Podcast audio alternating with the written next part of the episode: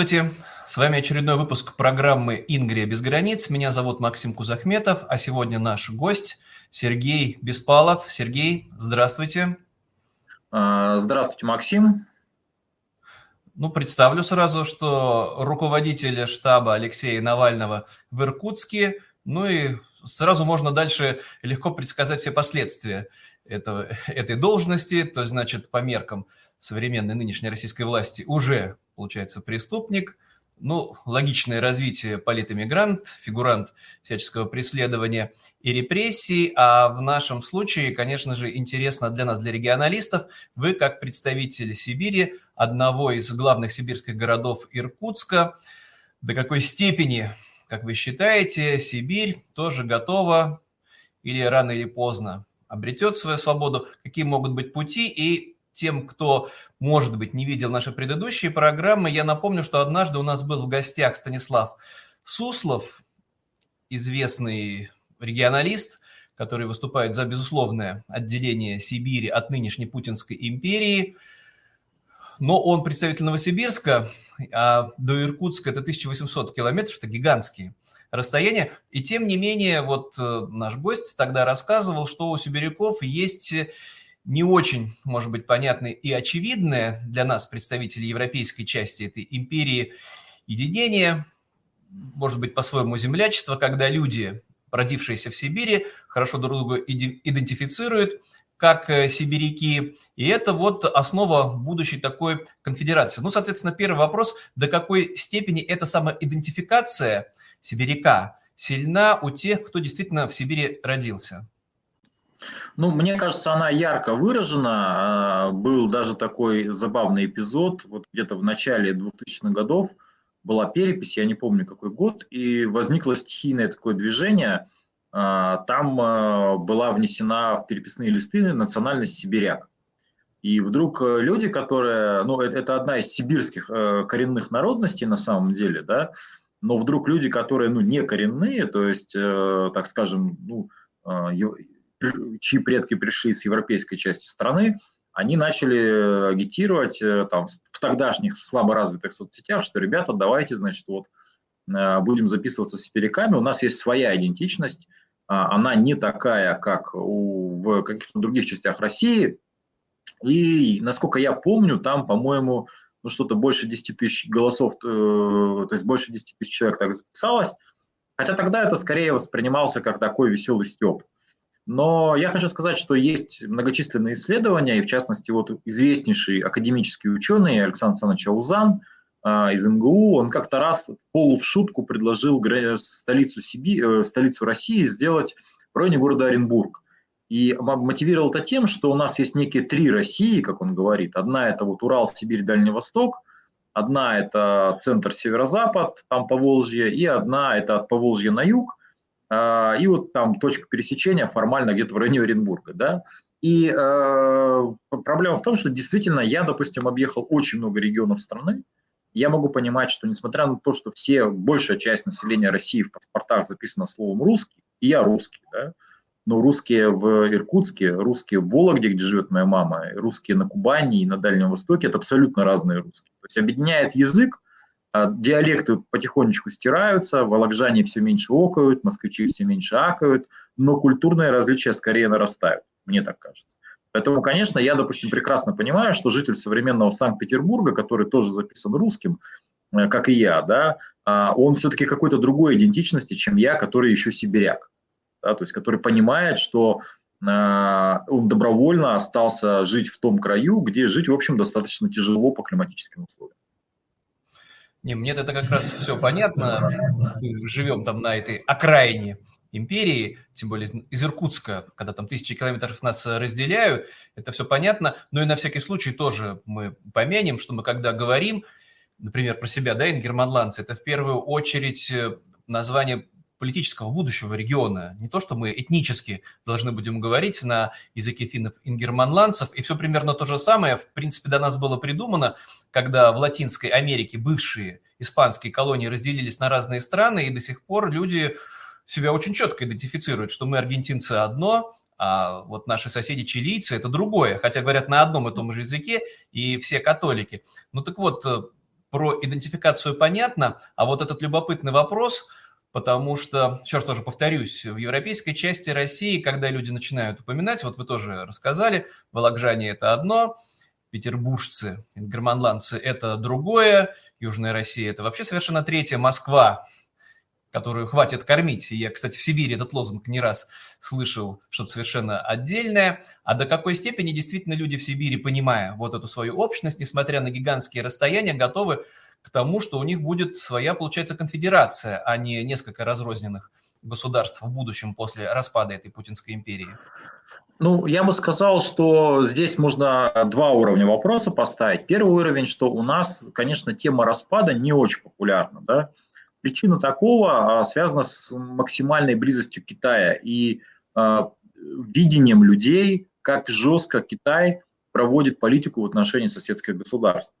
А, жесткость имеется в виду не военная, а сугубо дипломатическая. Да? То есть, ну, допустим, не секрет, что в свое время Путин вынужден был отдать Китаю половину острова прямо в черте города Хабаровск. Почему? Потому что это такая политика Китая на всех границах – объявлять э, о наличии каких-то территориальных э, проблем, которые только решив которые, ты можешь э, решить там, проблемы экономические. Понятно, что всем охота торговать с Китаем так или иначе, иметь какие-то связи, а, иметь какие-то инвестиции, иметь какой-то туризм, культурный обмен.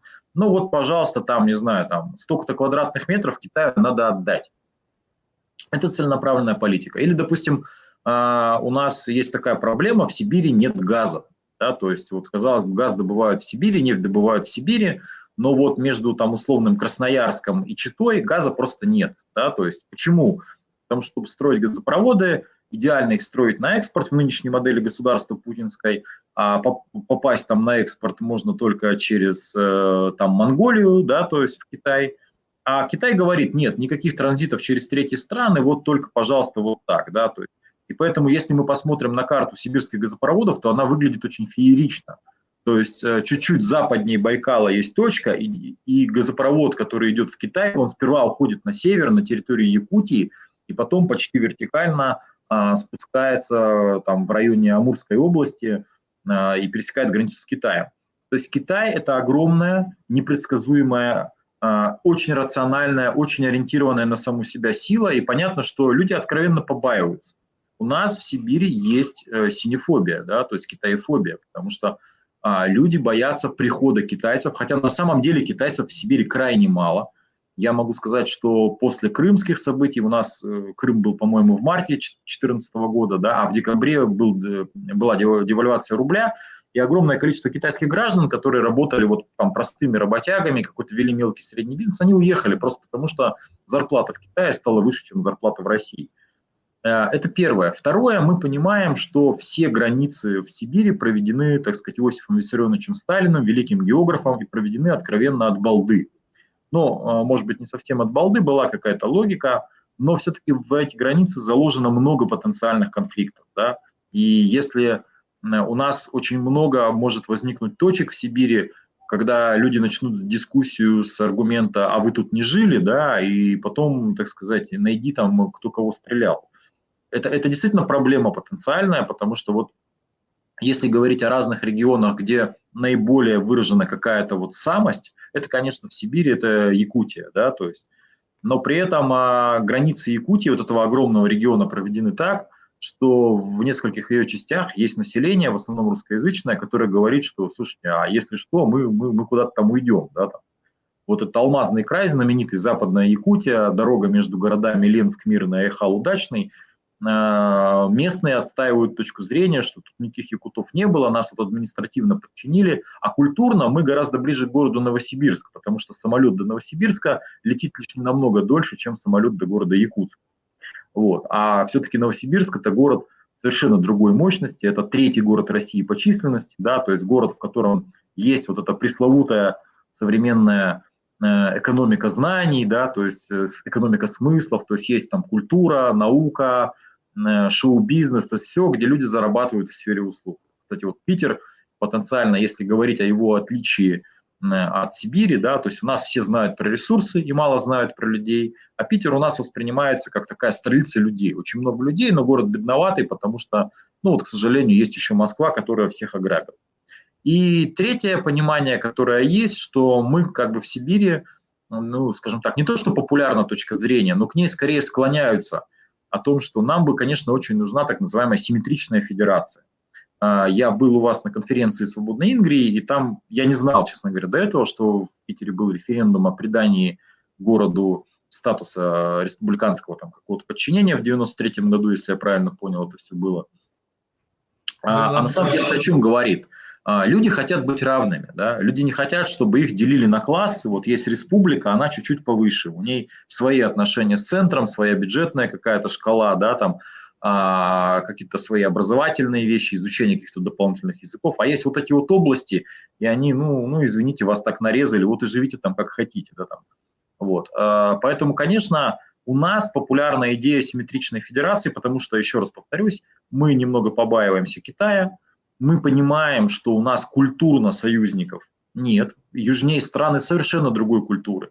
Вот Монголия, казалось бы, все, весь советский период была поговорка, да, там Монголия не, курица не птица, Монголия не за граница. За граница, поверьте, я был, и климат, и культура, и внешний вид людей, и история абсолютно ничего общего с э, историей более северных пространств не имеет. Сейчас э, по пути Монголии идет Казахстан, тоже огромное пространство, такое южное, степное, оттуда выезжают э, русскоязычные граждане, да, то есть идут какие-то национальные процессы э, и так далее и тому подобное. Поэтому вот э, у нас пока, я, если кто-то скажет, что в Сибири есть сильное движение за отсоединение, нет, конечно, но если сказать, что в Сибири есть сильное пожелание э, каких-то равных условий между всеми, это да, точно, и это в первую очередь связано с перераспределением ресурсов, которые у нас в большом объеме добываются. Ну вот э, любопытно, да, сразу вопросы. Эм, ужасы, да, про то, что вот Китай что там захватит. Это больше, по-моему, выгодно упоминать каждый раз москвоцентричным империалистам, что без нас все, во-первых, умрут с голоду, это же только Москва справедливые ресурсы распределяет. Потом тут же на всех нападут и захватят. Почему странно? Китай не захватил Монголию, Корею не захватил, Вьетнам не захватил. Пытался, правда, в 70-е годы. Вообще-то давным-давно на кого не нападает. Агрессия – это как раз все только вот э, москвоцентричная империя, неважно, там царская или советская, или нынешняя путинская, а только вот на всех э, нападать надо непременно. С другой стороны, как раз вот более логично то, что вы говорите, что конфедерация в Сибири как раз более органично там, может быть, смотрелась бы и напрашивалась бы, в отличие, да, от европейской части, где исторически, но ну, в Европе много небольших государств, никого это не пугает, самое богатое из них Люксембург, каждый раз, да, напоминаю, с трудом это в России представляют, почему никто Люксембург не завоевал. Странно, казалось бы, да? Напали да. воды и все, и к себе присоединили. Не нападают почему-то и не захватывают. Ну так вот, а возвращаясь к вопросу Сибири, мы же с вами знаем очень простой вопрос. То есть есть вопрос, хотите ли вы распада России? Ну, понятно, что большинство граждан болезненно это воспримут. Но есть другой вопрос. Хотите ли вы кормить Москву? И, по-моему, предопределен ответ при любом референдуме. Разве не так? Да, я тоже так думаю. Абсолютно правильная постановка как бы, вопроса, потому что а, когда мы говорим о несимметричной там, федерации в России, то речь не идет о том, что злая Чечня съедает наши сибирские деньги. Чечня – это небольшой регион, там миллион, или там Татарстан, или какая-нибудь Камчатская область, а, которая там вынуждена получать какие-то там трансферы энергетические огромные, да, а на самом деле самый перекошенный город, совершенно искусственно созданный, это Москва. Это город, который при любом более-менее зафиксированном на бумаге равном положении регионов начнет, ну, я думаю, первое десятилетие просто сдуваться, да, потому что сейчас вся накачка людьми и деньгами, точнее, сперва деньгами, за деньгами идут люди, э, она совершенно абсолютно искусственная, и никто, ну и все понимают, что ее поддерживать просто дальше невозможно. А, невозможно, потому что нет и людей, э, которые могут переезжать. Мы видим, как сейчас а, массово опять выдаются паспорта жителям а, ближних стран и тем же бывшим украинцам, которые вот живут на территориях, захваченными российской армией в Украине. И жителям Кавказа, пожалуйста, тебе, да, то есть бери паспорт, и жителям Средней Азии, и, в общем, при наличии желания жителям каких-то других стран, хотя там резко поток как бы снижается. А Москва – это действительно то, что никто кормить не хочет. все понимают, что система, при которой деньги все обязательно уходят в Москву, а потом, может быть, тебе что-то там дадут на жизнь, э, она не, не жизнеспособна. А, и понятно, что а, есть много и ментальных перекосов. Вот у меня есть любимая байка, такая любимая история. Вокруг Москвы есть некое кольцо атомных э, электрических станций, да, построенных в советское время. Ну, они там замыкают некое кольцо вокруг Москвы и регионов, которые с ней граничат. А ядерное топливо с них хранится все в Сибири. Причем а, я очень часто спорю с москвичами так в провокационной манере, говорю, смотрите, там станции безопасные, безопасные. Ядерное топливо хранится безопасно, безопасно. Кадры в Москве лучше, чем в Сибири, лучше. А чем мы тогда это храним в Сибири-то? Давайте в метро хранить. Ну, денег заработаете еще там, ну, все как бы тоже не бесплатно. И вдруг внезапно люди грустнеют и так, ну, блин, ну это ж вот вот а, логичного объяснения происходящему нет, да. То есть мы понимаем, что у нас много перекосов в стране вот таких внешне невидимых, которые даже не связаны с финансами, да. То есть почему, условно говоря, там, а, там Санкт-Петербург там отремонтировали к 300-летию, ну а дальше там крутитесь как хотите, да, там или там построили один небоскреб, но, так сказать, фактически заставили «Газпром», и при этом местные были еще и против, да, там, Э, что люди не хотят жить вот в этих огромных э, пригородах, э, которые там человейниками застроены, да, то есть а никакого там развития территории прилегающей, где бы могло быть там какое-то более комфортное в социальном плане жилье, ее нет, да, а, или там нет каких-то прав региональных на ресурсы, которые есть у вас, потому что, ну, нет прав политических, да, то есть Санкт-Петербуржец точно так же не может Э, нормально выбирать себе политиков, как и иркутянин, потому что система выборов деградировала умышленно причем, да. Поэтому все это все понимают, а, и все понимают, что нужна какая-то дискуссия о том, как мы все будем жить. Потому что, э, конечно, путинисты используют вот этот страх, что вы все развалитесь, помрете с голоду, там в одних республиках будут там, резать людей одного цвета кожи, а там другие люди побегут там к соседям. Но на самом деле я думаю, что этого не будет. А, Все-таки перспективы нормальной федерализации или а, нормальной конфедерации у России очень большие. Я искренний сторонник вот, э, регионализма по одной простой причине.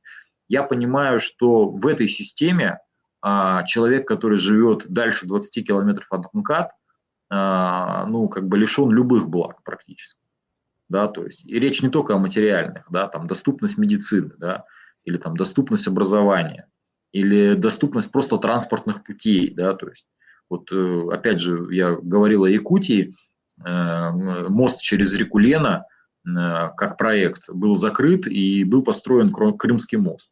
То есть на самом деле даже в этой федерации количество ресурсов ограничено, и если что-то надо там политически быстро сделать, то это надо у кого-то забрать.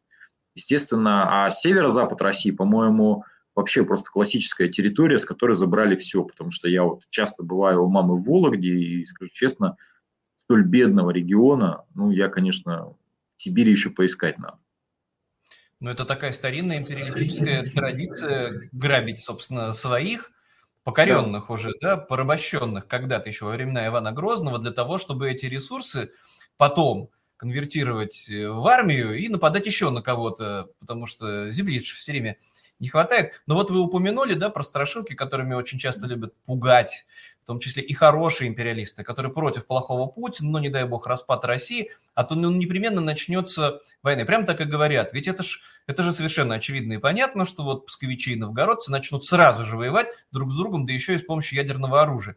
Ну, я понимаю, вопрос может быть во многом дурацкий, но разве может быть такое, чтобы да еще при таком расстоянии, да, иркутяне непременно должны были бы начать какие-то боевые действия с жителями Новосибирска или все вместе объединиться и нападать на Красноярск. Разве это возможно? Разве есть какие-то предпосылки для этого? Какие-то старинные противоречия непреодолимые? Еще раз повторюсь, никаких противоречий в Сибири точно нет, да, и я, я бы даже больше сказал, что на самом деле зачем нужна идентичность Сибири, да, мы четко понимаем, что наш регион не самый благоприятный для жизни. Да? И мы понимаем, что в рамках той федерации, которая есть, мы всегда будем бесконечным поставщиком ресурсов а, и там в, в, в ответ мы не будем получать ничего. Ну, там мой любимый пример, в Иркутской области на севере есть а, город Усть-Кут. А, там а, уже после распада СССР нашли нефть, газ, рядом с городом ведутся большие работы, там по добыче нефти проходит там нефтепровод ВСТО. Мы посчитали, что за последние там 10 лет из этого региона продано всякой разной продукции и заплачено налогов на 4 триллиона рублей. А город получил только 20 миллионов. То есть это даже там не процент, а какие-то там десятые или сотые доли процента. И только вот с началом войны, когда вдруг стало ясно, что из глубинки надо как-то изъять людей на войну, власть начала их там как-то там пытаться там с коррупцией, с дикими напряжениями облагоустраивать их жизнь. Я думаю, что на самом деле будущее России абсолютно нормальное и спокойное. Россия не молодая страна с точки зрения демографии. Бесконечное вливание молодых мигрантов из Средней Азии не сильно меняет эту картину. Рождение на одну женщину даже в Дагестане уже меньше двух человек за всю жизнь, то есть уже воспроизводства населения нет даже там. И понятно, что пожилые люди вовсе не рвутся там воевать за какие-то абстрактные ценности. Кроме того, а, я так понимаю, что у нас в Сибири есть четкое понимание, что мы должны держаться друг друга по одной простой причине. Да? Какие бы у тебя ни были недра, как бы ты ни считал самым себя крутым, практически без соседей там справа и слева ты никогда не сможешь иметь никакой торговли, ты никогда не сможешь иметь никакой медицины, а, ты никогда не сможешь иметь какой-то культурной жизни и какой-то кооперации там, а, ну просто в обычной торговле, там, не знаю, какими-нибудь даже продуктами самыми обыкновенными. То есть мы запроектированы на глубокую интеграцию, на глубокое сотрудничество друг с другом.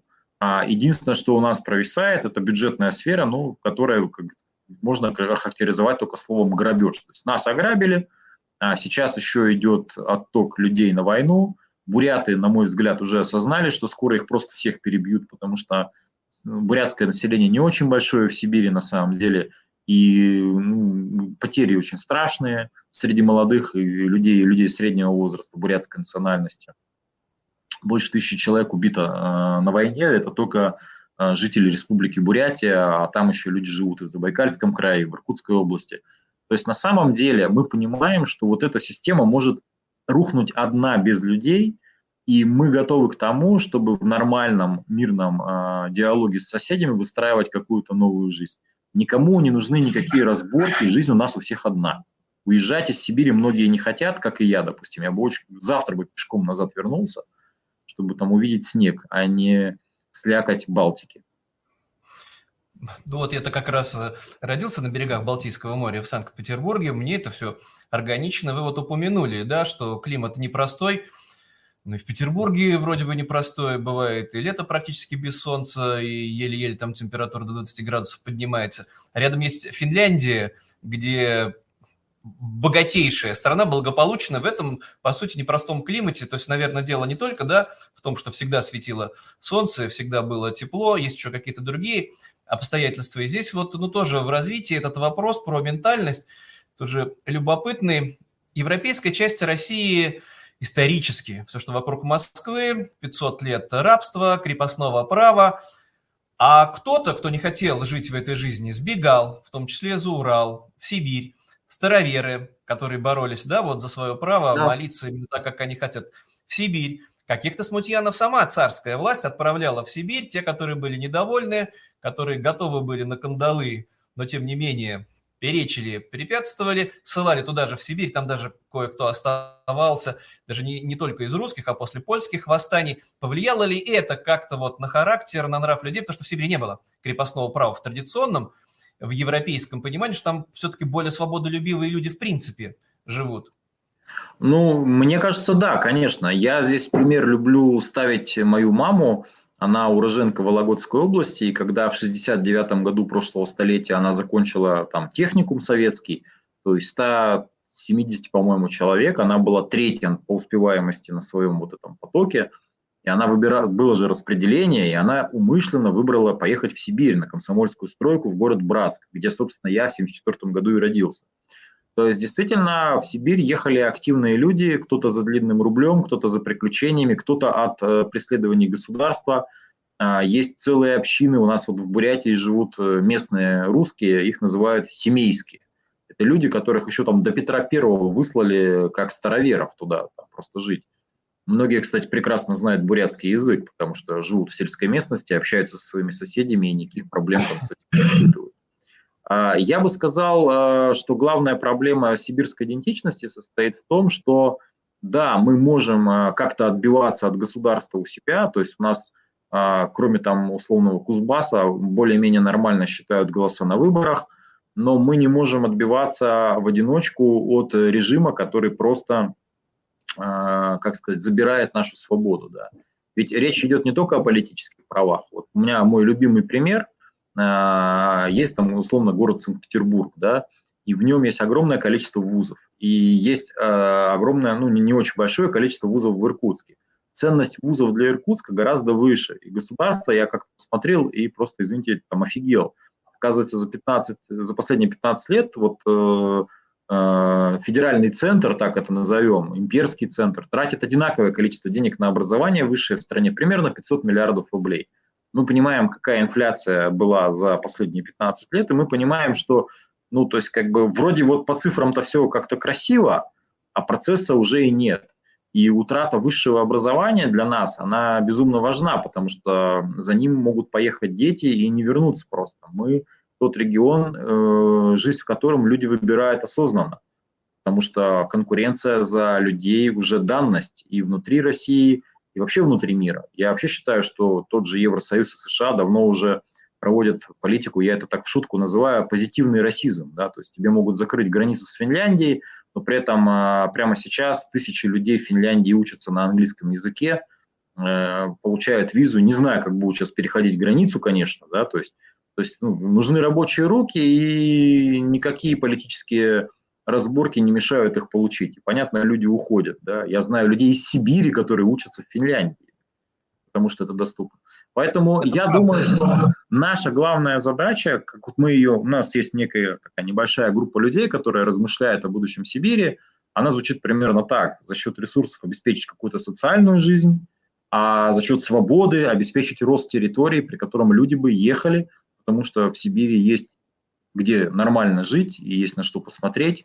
Изменение климата в хорошем смысле меняют э, наш климат в Сибири, у нас становится немножко теплее, вот, и мы уже не, то, не тот холодильник э, там, Северной Азии, которые раньше были у нас. Ну, я, я Якутск сейчас не беру, да, там, ну, в среднем чуть-чуть, чуть-чуть становится теплее. Поэтому для нас это важные вещи, потому что мы не хотим уезжать. Вот я уже в эмиграции почти три года, я вам скажу честно, я не могу жить в вашей части мира. Балтика, ну, совсем не мое. Простите, ради бога, те, кто смотрит, жители города. Я прощаю.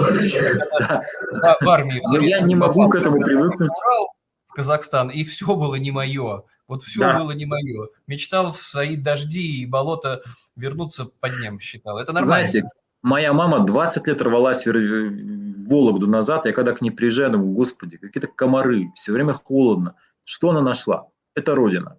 Вот то же самое у меня с Иркутском. Многие говорят, да уперлась тебе это Сибирь, но действительно хочется иметь свободу, права человека и бюджетные ресурсы там, на месте, там, где тебе живется легко, а не ездить за этим по всему свету. Ну, здесь вот э, как раз сразу и просто, зачем тогда нам всем Москва? Мы между собой совершенно очевидно легче и взаимовыгоднее договорились бы, чтобы газопровод или нефтепровод. У нас в Петербурге нет никаких ресурсов серьезных. Конечно, нам они нужны. На сегодняшний день, во всяком случае, пока другой э, энергии еще вот не научились мы добывать для автомобилей, для другого, для других нужд. Ну так вот, э, через Урал, через Вологду, например, все они могут пройти. Зачем нам Москва-то вообще? А нам не я нужна, я вообще по-другому ставил вопрос. Э, сейчас главный вопрос не ресурсы, а главный вопрос это люди – и вы хотите, чтобы нормальные, добрые, образованные люди жили рядом с вами, да? А я хочу, чтобы нормальные, добрые, образованные люди, не бедные, жили рядом со мной, да? Речь не идет о каких-то заоблачных стандартах там богатства, просто люди должны иметь обычный вот такой европейский там средний класс. Сейчас он весь вымывается в столицу, либо вот для людей с небольшими там, э, ну, условно говоря, уровнем образования ставится задача, хочешь зарабатывать много, вот тебе, пожалуйста, есть война, езжая, ну, могут, правда, убить. И многие ведь действительно едут только из-за этого, потому что э, устроенная Москвой вот эта тотальная э, стратегия финансового террора всего того, что находится за МКАДом, да, она приводит к ужасным вещам. Люди безумно бедны, им недоступно нормальное образование, им недоступно нормальное здравоохранение. Они рано из-за этого умирают, проживают жизнь э, зачастую ну, не такую, какую могли бы жить, имея они просто связи там с тем же Петербургом. Да.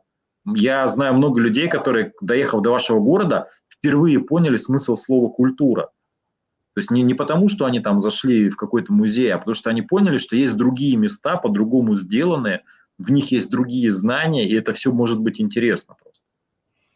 Ну, давайте тогда завершать сегодняшний выпуск, тем более, что все оптимистично, в принципе, вы рассказали. Ресурсы колоссальные были в вашем же регионе, просто украдены, можно сказать, на нужды того, что находится внутри МКАД в Москве. Ладно бы на это, так ведь еще и на войну, на убийство потрачено. Они все есть, там можно было бы сделать да. город-сад благополучный, процветающий. Ну, давайте тогда под конец какой-нибудь оптимистический прогноз, чтобы вот и Иркутск стал свободным, и самостоятельные люди в этом регионе решали свою судьбу, жили благополучно. Ну, какое-то вот напутствие, пожелание. Всем У меня очень простое напутствие. Я бы не боялся будущего. А, почему я, допустим, спокойно общаюсь с вами, да? А, я всегда говорю, мне не нравится топоним Ленинградская область, и если местные жители будут называться ингермаланцами, я буду только рад, потому что они решили, что вот они такие, а мы сибиряки. И, в общем, я с ними прекрасно обо всем договорюсь.